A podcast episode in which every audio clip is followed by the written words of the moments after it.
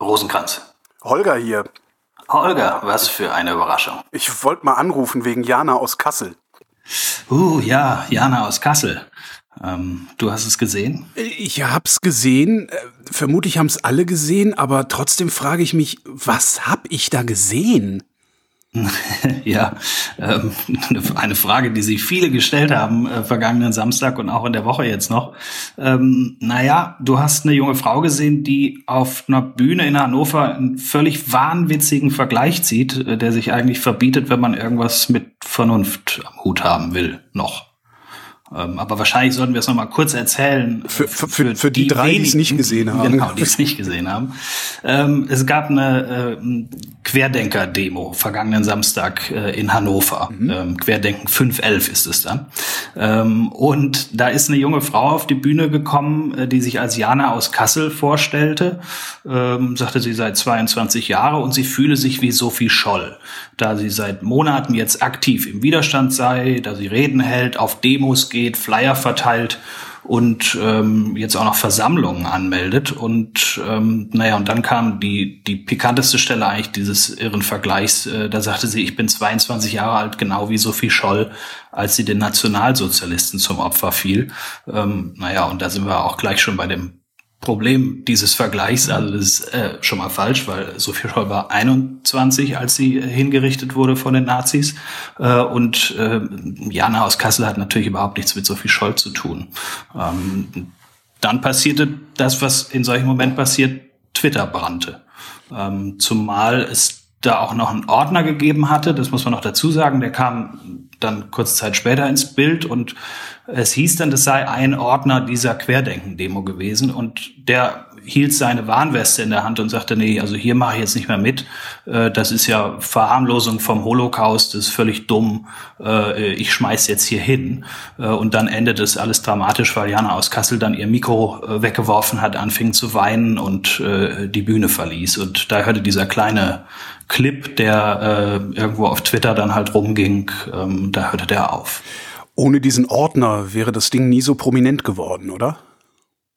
Äh, das weiß ich noch nicht mal, aber der Ordner hat natürlich noch mal so eine besondere Note reingebracht, weil man in dem Moment annehmen konnte, da ist einer von denen, also von den Querdenkern, äh, der, der das eigentlich alles gut findet und unterstützt, da dem plötzlich in diesem Moment bewusst wurde, was das für ein Unsinn ist äh, und deshalb gab es entsprechend viele Leute, die dann auf Twitter und, und sonst wo im Internet geschrieben haben, mein vollster Respekt diesem Typen gegenüber, weil der hat's äh, dann gecheckt so. Ähm, und da ist jetzt auch wieder die Frage, ob das nicht eine Inszenierung war, weil es hieß schon an dem Abend, dass sei offenbar gar keiner gewesen von den Querdenkern, sondern einer aus der, wie dann die Hannoversche Allgemeine äh, danach schrieb, einer aus der linksradikalen äh, Szene, also sagen wir mal aus der linken Szene. Es gab auch einige Gegendemonstrantinnen da. Ähm, und dass der das quasi genutzt hat, äh, diese Situation, äh, um sich dann da halt auch nochmal zu profilieren und um vielleicht so einen Moment zu schaffen, der dann eben äh, auf Twitter äh, rumgeht. So. Und das wäre natürlich dann auch wieder nochmal eine lustige Pointe, dass man da, dass wir alle als Betrachter da auch erstmal ähm, vielleicht so einem Fake äh, aufgesessen sind. Das heißt, er hat sozusagen seine Warnweste geopfert, um dieses Statement zu machen. Äh, richtig, ja. Aber also, ne, wenn er tatsächlich irgendwie nicht dazugehörte, natürlich dann nochmal wieder für seine Zwecke. Also mein Twitter hat tatsächlich wegen des Ordners gebrannt. Aber okay. es hat, es hat gebrannt. Also ohne den Ordner wäre es mutmaßlich gar nicht an mir vorbeigekommen, beziehungsweise ich hätte es nicht so sehr beachtet. Weil den auch alle gefeiert haben bei dir. Genau, genau, weil diese, diese Vergleiche, die finde ich halt hochgradig dämlich. Da scrolle ich normalerweise drüber und denke mir, mein Gott, schon wieder so ein Bleppo. Ähm, äh, diese, dieser Twitter-Brand, den wir danach erlebt haben. Darf es das? Oder muss es das vielleicht sogar? Ist das vielleicht ein ja, sozialen Medien immanentes Phänomen? Das ist es bestimmt stimmt. Ähm, also es gibt ja immer wieder Anlässe, wo dann äh, alle durcheinander schreien. Äh, da bin ich dann immer gleich abgeneigt. Ich würde aber auch lügen. Also wenn ich behaupten würde, dass ich an dem Abend nicht kurz auf dem Sofa gesessen habe und überlegt habe, was kann man jetzt für einen Witz da drauf machen. Und die wurden dann auch alle gemacht. Ich habe mich an dem Abend zurückgehalten, weil die Stimmen gibt's halt auch. Was bringt es äh, diese Jana aus Kassel 22 ähm, jetzt so da an den Pranger zu stellen. Also dass man sich systematisch damit beschäftigt? Äh, wie, wie kommen Leute auf solche Gedanken? Also glauben die das wirklich? Oder ist es vielleicht auch eine Provokation? Und das haben wir ja in den vergangenen Jahren immer wieder erlebt. Also die, die AfD lebt davon, äh, Dinge zu sagen, die immer irgendwo auf der Grenze sind und damit zu provozieren. Und wir alle sind oft genug über das Stöckchen gesprungen, ähm, was natürlich dann auch denen ganz recht ist, weil es ihnen Aufmerksamkeit verschafft. Und das könnte in dem Fall hier auch gewesen sein. Also es hieß nachher auch, ich glaube, es stand auch in der Lokalpresse in Hannover, dass ähm, Jana irgendjemand diesen Tipp gegeben hat, sagt das so mit Sophie Scholl, weil das ist provokant, darauf werden Leute anspringen. Und ähm, tja, und dann ist halt die Frage, äh, bringt's das, wenn wenn wir uns alle lustig machen auf Twitter und dann irgendwie einen guten Abend hatten, an dem wir uns nochmal selbst vergewissert haben, dass wir alle auf der richtigen Seite stehen. Äh, ob das sie zum Umdenken bringt, ähm, das würde ich mal bezweifeln. Ähm, wenn es eine Provokation im AfD-Sinne äh, gewesen sein sollte, dann ist die aber doch völlig nach hinten losgegangen. Also weil nicht nur Jana ist ja da komplett durch den Kakao gezogen worden, sondern das Thema ist ja sofort auch auf einer abstrakteren Ebene diskutiert worden, dass solche Vergleiche halt nicht gehen und warum solche Vergleiche nicht gehen. Das heißt, so gesehen hat die Provokation ja sogar was genutzt. Ja, aber also ich meine, äh, andere auch auch AfD-Vergleiche oder Äußerungen werden ja dann auch sachlich äh, widerlegt und behandelt. Äh, das heißt aber ja nicht unbedingt, dass, dass es für die nach hinten losgegangen ist, weil es gibt dann immer noch äh, ausreichend Menschen, die, die applaudieren und sagen, jawohl, und jetzt sind alle wieder so böse irgendwie und die ganzen Mainstream-Medien und die Linken und so. Äh, und äh, da verbünden wir uns dann lieber, so irre das auch ist, mit einer Jana aus Kassel. Und es hat es danach ja auch gegeben, nicht, nicht groß, aber es es war irgendein Schweigemarsch angekündigt, weiß ich gar nicht, ob er stattgefunden hat, aber da gab es dann die nächsten Witze drüber. Marschieren die jetzt, damit Jana die Klappe hält, habe ich irgendwo gelesen. Ja, und andere schrieben, Schweigen ist eine ganz gute Idee, können sie machen und mhm. so. Also ähm, deshalb, also ich glaube, dass ich da schon, dass es auf eine Art vielleicht nach hinten losgeht, aber dass es trotzdem immer noch ein Publikum findet, was sich dann trotzdem solidarisiert. Und, und, und das ist natürlich ein Problem. Und, und das andere Problem ist halt auch, also gut, wir brüllen der jetzt entgegen, wie dumm sie ist und dass sie weggehen soll und was sie unter Umständen für psychische Probleme hat. Und das ist dann halt auch alles irgendwie Geblubber und Ferndiagnose. Wir wissen ja nichts über diese junge Frau. Ähm, natürlich kann man sich Gedanken machen, wie, also es, es, gab einen anderen Fall eine Woche vorher, dass äh, ein Mädchen angeblich elf Jahre in, in Karlsruhe auf so einer Demo sich mit Anne Frank verglichen hat, weil sie ihren Kindergeburtstag äh, heimlich und leise äh, feiern musste, damit sie irgendwie nicht äh, auffliegt, weil sie zu viele Leute eingeladen hatte oder so. Da kann man sich natürlich fragen, also was ist mit den Eltern, dass die ihrer Tochter nicht mal Anne Frank erklären und dass es unsinnig ist und so. Aber naja, die jetzt aus der Ferne äh, irgendwie ihr irgendwelche psychischen Probleme anzudichten, ich glaube, das ist auch nicht zielführend. Was mir auch aufgefallen ist, ein Argument der Leute, die Jana verteidigt haben, und sei es auch nur abstrakt verteidigt haben, haben immer gesagt, naja, die ist 22 Jahre alt, da ist man ja nicht ganz richtig im Kopf, da redet man halt Schwachsinn. Kann das ein Argument sein? Nee, also ich meine. Greta Thunberg, Greta Thunberg sehen sie als Gefahr und die ist noch sechs Jahre jünger, ne? Genau, und die äh, redet ja noch keinen Schwachsinn, ja. Äh, also die ist jetzt ziemlich äh, pleatsch. Also ähm, deshalb, das finde ich ein bisschen einfach zu sagen, naja, die ist halt 22, ein bisschen verblendet und ein bisschen zu esoterisch aufgewachsen oder so. Das äh, äh, muss man nicht ernst nehmen. Ich, ich glaube tatsächlich, ja, man muss es ernst nehmen, man sollte es aber dann halt auch nicht so, so groß machen, äh, wie das in diesem Fall äh, passiert ist, weil äh, das ist natürlich dann ja auch doof, weil wir machen es dann noch größer, als es ist. Da stand eine 22-Jährige in Hannover am Opernhaus auf einer Bühne. Ähm, naja, und dann äh, geht das ja dann, das geht ja immer auf neue Ebenen. Ne? Dann äußert sich, unser Außenminister äußert sich dazu, andere Politiker, Stiftungen und so weiter. Ähm, und deshalb also ich glaube, es ist wichtig, sich damit äh, strukturell auseinanderzusetzen, weil, ne, also diese Anne Frank-Geschichte, es gibt äh, auf, auf den Demos äh, laufen Leute in KZ-Uniformen äh, ähm, rum, äh, tragen Davidstern, weil sie sich mit Juden äh, vergleichen, die äh, ähnlich wie sie jetzt verfolgt worden seien. Und da muss man natürlich gucken, wo kommt das her und glauben die Leute das wirklich oder nutzen sie es als Provokation und was kann man und kann man überhaupt was dagegen tun? Also wie kann man diese Leute erreichen? Und das ist die andere Schwierigkeit. Wer sollte sich denn damit auseinandersetzen? Also, äh, wir haben ja also die sozialen Medien machen ja mit uns, dass wir irgendwie jeden Scheiß ernst nehmen, den irgendein Hirni öffentlich äußert Hauptsache, es kommt an uns vorbei und wir haben irgendwie eine, uns fällt irgendeine lasche Pointe dazu ein. Ähm, ja. Das wird ja nicht aufhören, ne?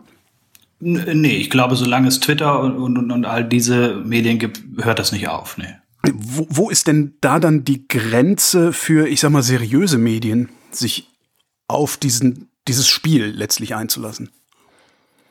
Du meinst, wie Sie mit sowas umgehen genau. sollten, wie mit so einem Auftritt jetzt in Hannover? Weil die sozialen ähm, Medien, die können wir, da können wir viel diskutieren darüber, was da gut, was da schlecht läuft. Es läuft halt, wie es läuft. Das ist ja nicht genau. einzufangen, ja. das Ding. Ne? Das heißt, eingefangen werden müsste es ja da, wo das Ganze, ich sag mal, in ja, den seriösen, äh, in die seriöse öffentliche Meinungsbildung ähm, überschwappt, wo du sagtest, dass dann Politiker, dass dann Stiftungen, dass dann äh, möglicherweise auch äh, ja die eine oder andere Zeitung, der Rundfunk sich darüber ja, ich glaube, also ja, Twitter und so läuft, wie es läuft. Und, und äh, also ich bin auch auf Twitter, ich habe bestimmt auch schon Tweets verfasst, die nicht hätten sein müssen und so. Und ähm, ich glaube, da kann man äh, trotzdem auch zwischendurch immer mal wieder appellieren, ähm, überlegt doch kurz nochmal bevor ihr twittert. Ne? Also die Kollegin Samira El-Wassil hat, hat mal eine Kolumne darüber geschrieben, ne? die, die Durchschnittsreaktionszeit, bevor man was retweetet, ist sechs Sekunden, vielleicht nehmt ihr euch zwölf, ja. Äh, ja, kann nicht schaden. Und auf der anderen Seite naja, so ein bisschen wie ich es vorhin sagte, ich glaube, dass die, dass, dass die, äh, also dass man einen Schritt zurücktreten muss und von diesem einzelnen Fall Jana aus Kassel äh, eben auf eine höhere Ebene kommen und sich dann ähm, wissenschaftlich, äh, auch journalistisch damit auseinanderzusetzen, ähm, woher kommt das und, und was können wir unter Umständen dagegen tun? Sind, sind die Leute verloren? Also äh, kann man da auch gar keinen Dialog mehr führen oder sollte man es trotzdem versuchen?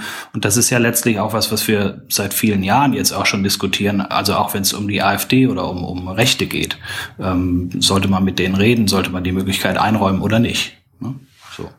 Und eine andere Sache, die mir noch gerade einfällt, ist, was natürlich auch wichtig ist, dass wir drauf gucken, wo auch so ein Vokabular, was wir bei Querdenkern ähm, kritisieren, wo das natürlich auch in Medien einsickert, ja, und zwar nicht nur in in alternativen, sogenannten alternativen Medien äh, und, und rechten Blogs und so weiter, wo, wo das natürlich weit verbreitet ist, sondern auch in großen Medien wie zum Beispiel Bild. Also mir fällt äh, Alexander von Schönburg ein, der seit zehn Jahren in der Bild-Chefredaktion sitzt und äh, seit Corona sehr viel auftritt. Und äh, wenn der redet, hat er zwischendurch auch immer wieder so ein klingt der so ein bisschen wie, als wäre er mal zu dicht an der Querdenken-Demo vorbeigelaufen, mhm. ähm, weil er spricht von Expertendiktatur. Äh, er hat neulich jetzt, vor ein, zwei Tagen hat er vom ähm, Corona-Maßnahmen-Regime der Bundesregierung gesprochen. Ah, missver ähm, das sagt, missverstandenste Wort dieses Jahres. ja, ja, ja. Und, und, er, und, und also er will sich nicht sagen lassen von, von Experten, von Wissenschaftlern, die sich mit was auskennen, äh, worum es gerade geht, oder von Politikern, was er zu tun und zu lassen hat hat und dann ist, wenn er dann sagt, irgendwie, es wird in Zukunft so sein, dass wenn Experten was sagen, haben wir zu schweigen und uns zu fügen. Und das ist natürlich letztlich nichts anderes, was, was auch Querdenker behaupten. Ne? Wir werden unterdrückt, wir sind in einer Diktatur, äh, man darf hier gar nichts mehr sagen und machen. Und gleichzeitig melden sie die, äh, die nächste Demonstration an und niemand sagt was dagegen und sie bauen ihre Bühne auf. Das ist halt natürlich auch die, die Absurdität, die Bigotterie, aber das, ähm, ja, vielleicht fällt es ein paar auf, aber den meisten offenbar nicht. Mir fällt auf, dass das sogar schon viel früher anfängt, also dass ich da nicht so einen Bildkommentatoren brauche, der ähm, diese, diese Flöte spielt.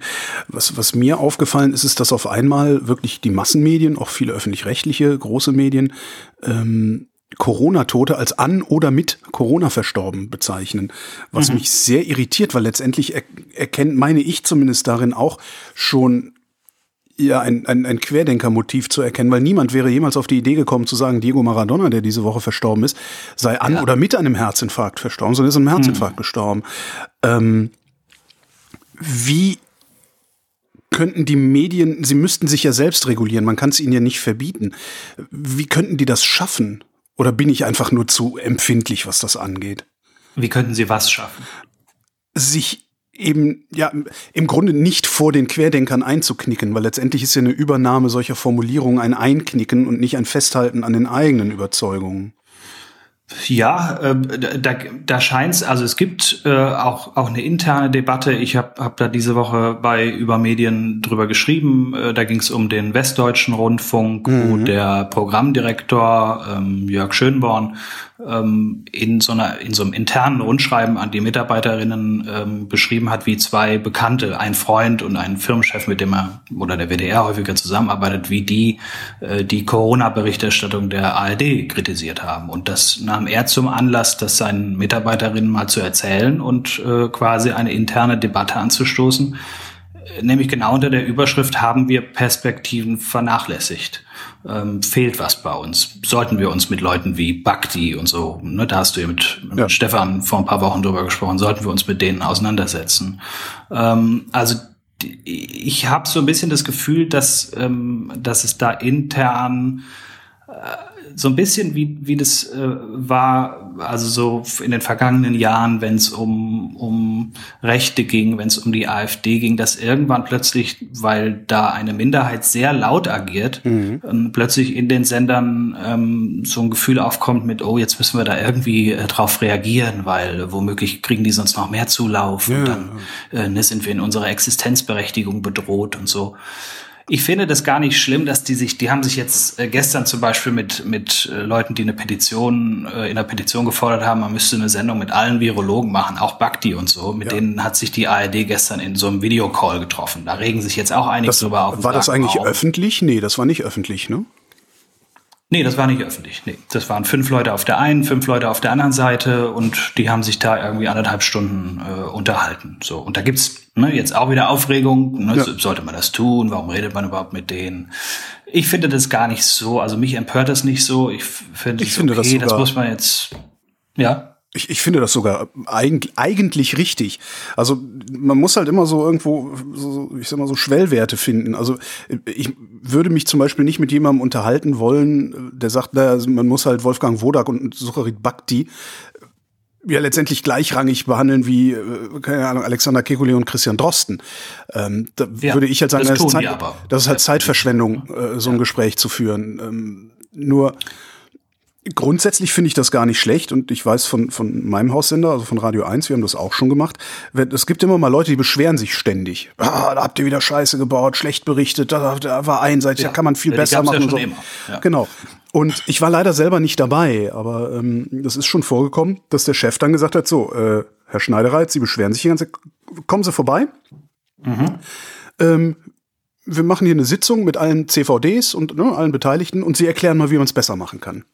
Und das ja. passiert dann auch tatsächlich, dass die Leute dann kommen und erklären und vor allen Dingen dann halt auch lernen, wie arbeitet denn eigentlich so ein Medium und äh, warum können bestimmte Dinge gar nicht so gemacht werden, wie es sich fürs Publikum vielleicht darstellt, dass sie gemacht werden könnten. Von daher finde ich diese Idee gar nicht so schlecht. Nur diesen Schwellwert da einzuziehen, dass man sagt, nee, sorry Leute, der Bakti und der Wodak, die sind durch, die sind, die sind überhaupt nicht satisfaktionsfähig. Wie würde man diesen Schwellwert denn so definieren, dass das jetzt nicht nur Holgi ist, der sagt, mit dem rede ich nicht, sondern dass die ganze Institution sagt, nee, hier ist unsere Grenze. Weil diese Grenze hat die ARD ja gerade nicht gezogen. Äh, inwiefern nicht gezogen? Naja, die haben ja also, mit diesen Leuten gesprochen, die sagen, die haben ja, mit denen gesprochen. Genau, ja. Bakti muss gehört ja. werden, Wodak muss gehört werden. Ähm, naja, äh, intern zumindest, also das, was, was Schönborn in seinem, seinem Rundschreiben da schreibt und, und ich habe dann auch nochmal mit ihm gesprochen und ähm, also die Grenze, die er zieht, ist natürlich, er sagt, äh, wir, wir können nicht über Fakten diskutieren. Ja. Ähm, ne, also wir, die Fakten stehen und, und, und wenn jemand sagt, es gibt keine Pandemie, dann, ja, wie du es gerade sagtest, ist ja nicht mehr satisfaktionsfähig, ne? dann, dann ist halt vorbei. Ja. Und deshalb ist es auch, glaube ich, ich glaube, der Schwellwert ist dann halt irgendwie mit solchen Leuten jetzt, äh, wie mit denen, die, mit denen sich getroffen haben, das macht man dann einmal und dann hat man die Positionen auch ausgetauscht. Ja. Ähm, weil da kommt ja jetzt nicht viel Neues hinzu. Man weiß jetzt, was die wollen und dann muss dann auch ein öffentlich-rechtlicher Sender oder müssen Journalisten im Allgemeinen dann entgegenhalten, alles klar, wir, äh, wir haben uns mit irgendwem, sei es Bhakti oder wer auch immer, haben wir uns jetzt beschäftigt und haben herausgefunden, das, was der sagt, ist Käse. Und damit ist für uns halt jetzt auch durch. Ne? Ja, aber das ist dann glaube, ja wieder die einseitige so Meinungsmache, der Haltungsjournalismus, der mir vorschreiben naja, aber, will, was aber ich zu denken ja, habe. Nee, aber warum? Die Auseinandersetzung damit hat doch stattgefunden. Und es ist ja, es ist ja auch nicht so, als würde also auch dieses ähm, ähm, also Kritik an den Maßnahmen, äh, die die verhängt werden, äh, die gibt's ja zum Beispiel. Die, das ist ja jetzt kein kein USP von Querdenkern, ja. Also ja. Bild macht seit Wochen äh, laufen die Sturm gegen diverse Maßnahmen und sind da sehr, sehr laut. Ähm, deshalb, das gibt's ja. Ne? Äh, und es, es ist ja auch nicht so, als würde äh, die Medienwelt nur aus dem öffentlich-rechtlichen Rundfunk bestehen. Es, es gibt ja noch viele, viele andere Medien und es gibt heute, ne, wie wir feststellen, über Twitter und sonst was irgendwie viele Möglichkeiten, ähm, sich Gehör zu verschaffen. Mhm. Und ähm, deshalb weiß ich nicht, ob das, ähm, ob das dann so zwingend notwendig ist, dass man Herrn Bakti dann immer wieder durchnimmt. Also wenn man ihn einmal durchgenommen hat und das festgestellt hat, dann ist das halt so. Dazu müsste man das dann aber auch in einer solchen Weise dokumentieren, dass es immer wieder präsentierbar ist. Und da stößt dann ja auch die Linearität der klassischen ja. Medien an ihre Grenze. Ne?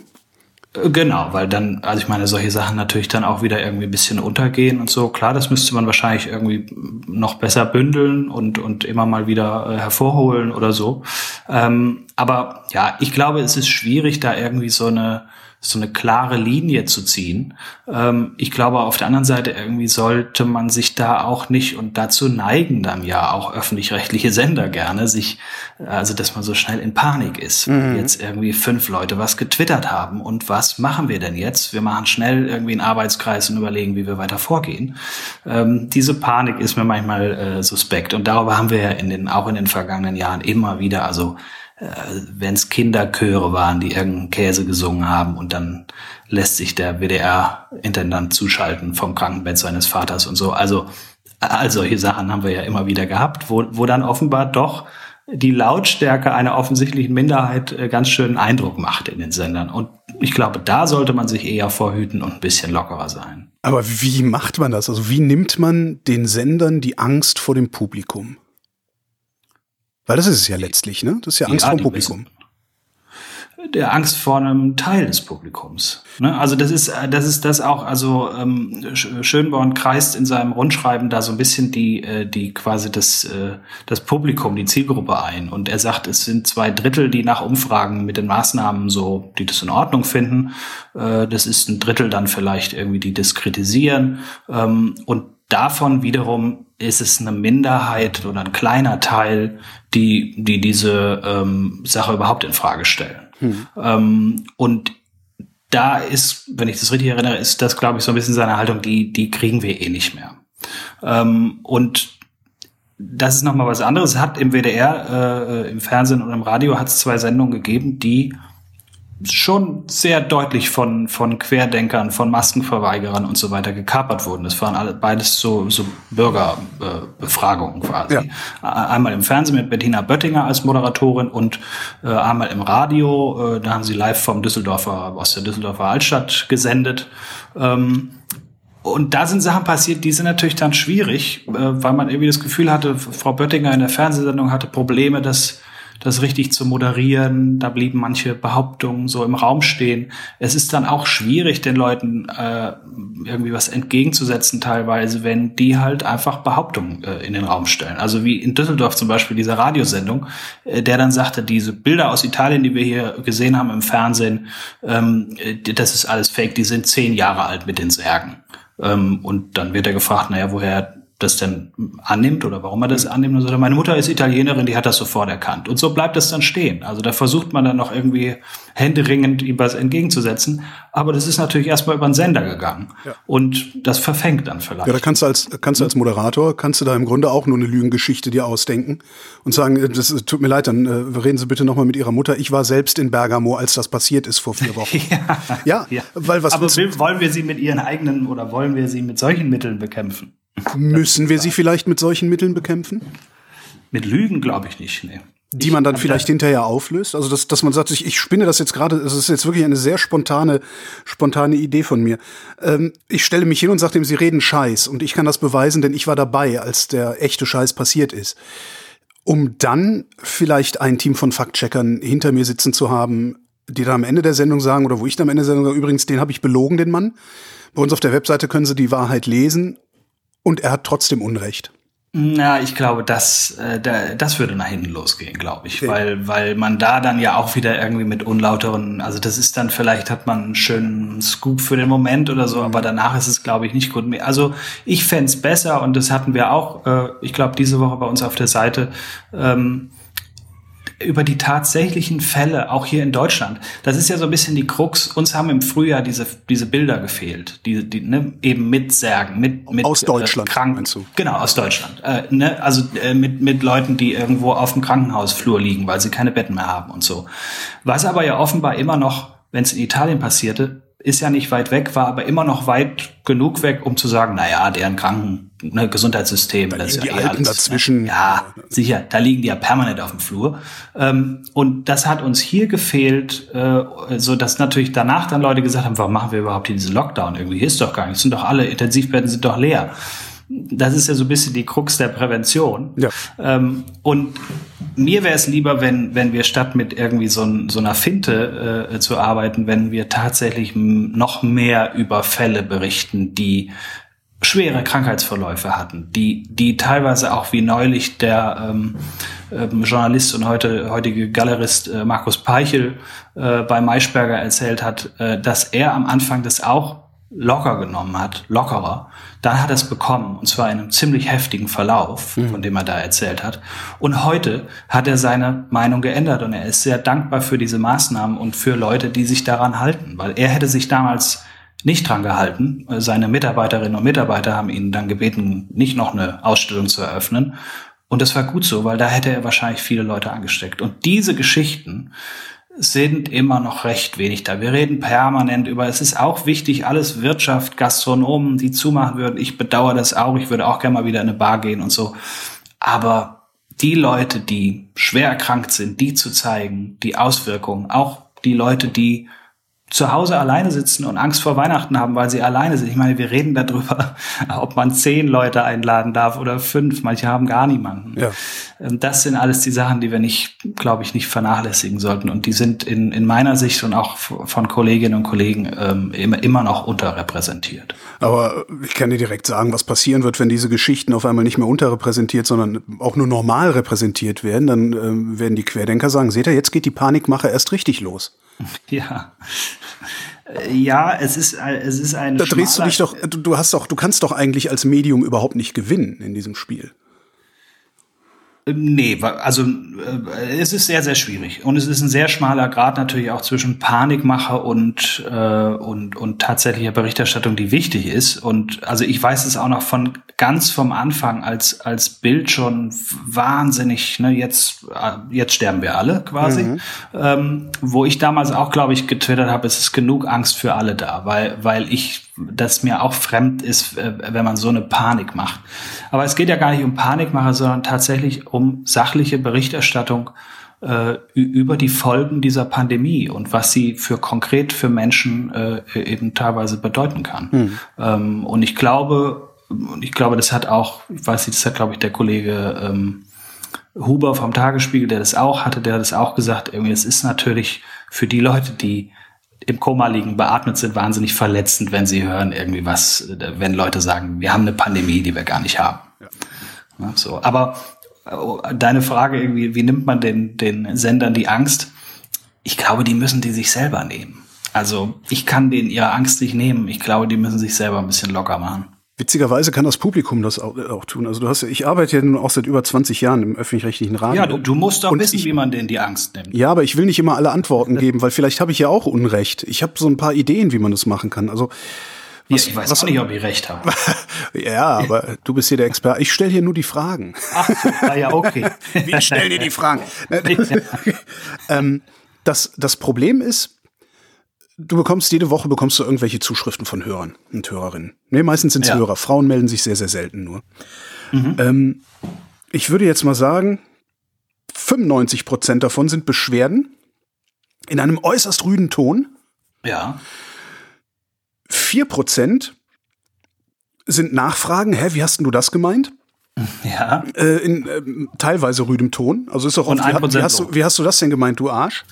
Ja. Und ein, ein Prozent sind tatsächlich Leute, das passiert extrem selten. Ein Prozent sind Leute, die sagen, da haben sie was Interessantes angesprochen, ich habe hier noch ein paar Informationen mehr. Ah, okay. So. Lob kommt nicht. Es schreibt niemand. Es, das passiert so gut, nee, also so gut wie nie. Also es ist tatsächlich so, dass ich mit meinen, ich habe ja, äh, ich weiß wie viel, ich 30.000 Twitter-Follower. Ähm, wenn dann irgendwie mal was Lustiges im Radio war, passiert es mal, dass irgendwie einer auf Twitter sagt, haha, Holgi, lustig oder sowas. Aber es passiert praktisch nie, dass eine Mail oder ein Brief in den Sender kommt. Es passiert aber so selten, dass ich es, es strebt gegen null, wo einfach drin steht, ey, habt ihr gut gemacht, finde ich gut, was ihr da macht oder sowas. Das ist so ja, weil da fehlt der, da fehlt der Antrieb. Ja, also ja, klar, wenn, wenn du ja, klar, ja, dich empörst und aufgeregt bist, dann setzt du dich da hin und, und, dann tippst du das und wenn, wenn du es gut fandst, irgendwie, dann lachst du zu Hause. Aber das ist halt das Problem. Die Wahrnehmung, die du von innen natürlich hast, ist, alles, was ich mache, ist falsch. Weil äh, ja. die große Masse, die sich nicht meldet, findet das vielleicht sogar gut, was ich mache. Und äh, das ist ja so ein bisschen wie, äh, klar, ne? Also, eigentlich verlange ich gerade vom Publikum so ein bisschen wie beim im Flugzeug, ne? Das, wo die alle klatschen, wenn das Flugzeug gelandet ist. Und du ja, denkst so, hey, wieso klatscht ja. ihr eigentlich? Der, das ist dein Job. Ja, das ist, das ist dein genau. Job, mich nicht umzubringen. In der Sauna gibt es auch. Das finde ich noch, noch äh, irrer. Nach dem Aufguss. Ja, wird auch applaudiert. Geil. Weil er ganz toll aufgegossen hat. Ja, alles schon erlebt. Ja das ist irgendwie absurd. Auf die, ein, auf, auf, auf, auf die eine Weise ist es absurd, auf die andere Weise ist es aber halt auch so, dass sowohl als Pilot oder Pilotin als auch als Moderatorin du oder überhaupt Medienmacherin, du auch dann mal irgendwie ein Gefühl dafür kriegst, dass Leute sagen, ey, ja, das ist okay, wie du das machst. Ja, Wir finden das gut, wie du das machst. Und solange das nicht kommt, ist deine Wahrnehmung einfach nur, ich mache hier irgendwas. Das finden nicht genug Leute schlecht genug. Aber das kann es ja, ja nie sein. Ne? Nee, und, und es führt, das führt dann ja unter Umständen halt auch eben zu so einer Situation, dass man äh, die Leute, die ja dann immer noch wenige sind, weil die vielen, die es gut gefunden haben, sich unter Umständen gar nicht melden, äh, dass man die dann halt für, also dass man annimmt, dass es viel mehr sind, als es tatsächlich sind. Ja. Und dann, äh, dann denkst du, okay, das ist ja alles äh, totale Scheiße und jetzt müssen wir irgendwas tun, weil die mhm. finden das alles nicht gut. Ähm, und, und das macht natürlich auch was mit einem. Also zumal man ja auch jetzt dann, auch innerhalb des Senders kriegt man vielleicht dann auch noch Kritik. Das ist ja auch nicht immer gesagt, dass man da nur Lob bekommt. Und dann, klar, das macht was mit einem. Das kann ich auch verstehen. Ähm, aber dann müsste man sich halt zwischendurch auch immer noch mal bewusst werden, dass das halt nicht die Mehrheit ist, sehr wahrscheinlich. Und ich kann das auch schwer einschätzen. Ich kann auch, äh, das ist halt ja auch auf Twitter so schwer einzuschätzen, mhm. ähm, wenn dann immer wieder von irgendeinem Twitter-Mob oder sowas, wie viele Leute waren das letztlich dann auch, die da ordentlich angeheizt haben und, und ne, wie viele sind das im Verhältnis zur Gesamtbevölkerung? Ja. Also, ne, die erscheinen laut häufig, aber sie sind vielleicht gar nicht so viele gab es ja auch oder gibt's ja auch auf Twitter immer mal wieder der Versuch, dem Shitstorm einen Candy Storm entgegenzusetzen. Ja. Was ja letztlich das gleiche ist, was ich gerade beschrieben habe mit äh, dem Applaus beziehungsweise dem Lob. Äh, ja. Das heißt, vielleicht sollten wir, sollten wir die Sendung beschließen mit der Aufforderung an das Publikum, loben Sie Ihr Medium, applaudieren Sie bei der Landung. ja, ich finde das, äh, ja, ich finde es ein veritables äh, Schlusswort zum Wochenende. Und, und zum ersten Advent auch, oder? Es ist, Stimmt. ist ja am Sonntag. Ja, ja, ja, ja. Lauf schnell und kauf dir so ein so äh, so ein Adventskranz, wie ihn Peter Altmaier gestern auf dem Gepäckträger in der Bildzeitung transportiert hat. Fürs das kannst du dir mal noch angucken. Fürs Vaterland, genau. Boris Rosenkranz, vielen Dank. Ja, hat mich sehr gefreut. Mach's gut. Tschüss. Das war Holger ruft an für diese Woche. Nächste Woche rufe ich dann wieder bei wem von Übermedien an und bis dahin gibt's mehr über Medien zu lesen auf, Achtung, übermedien.de.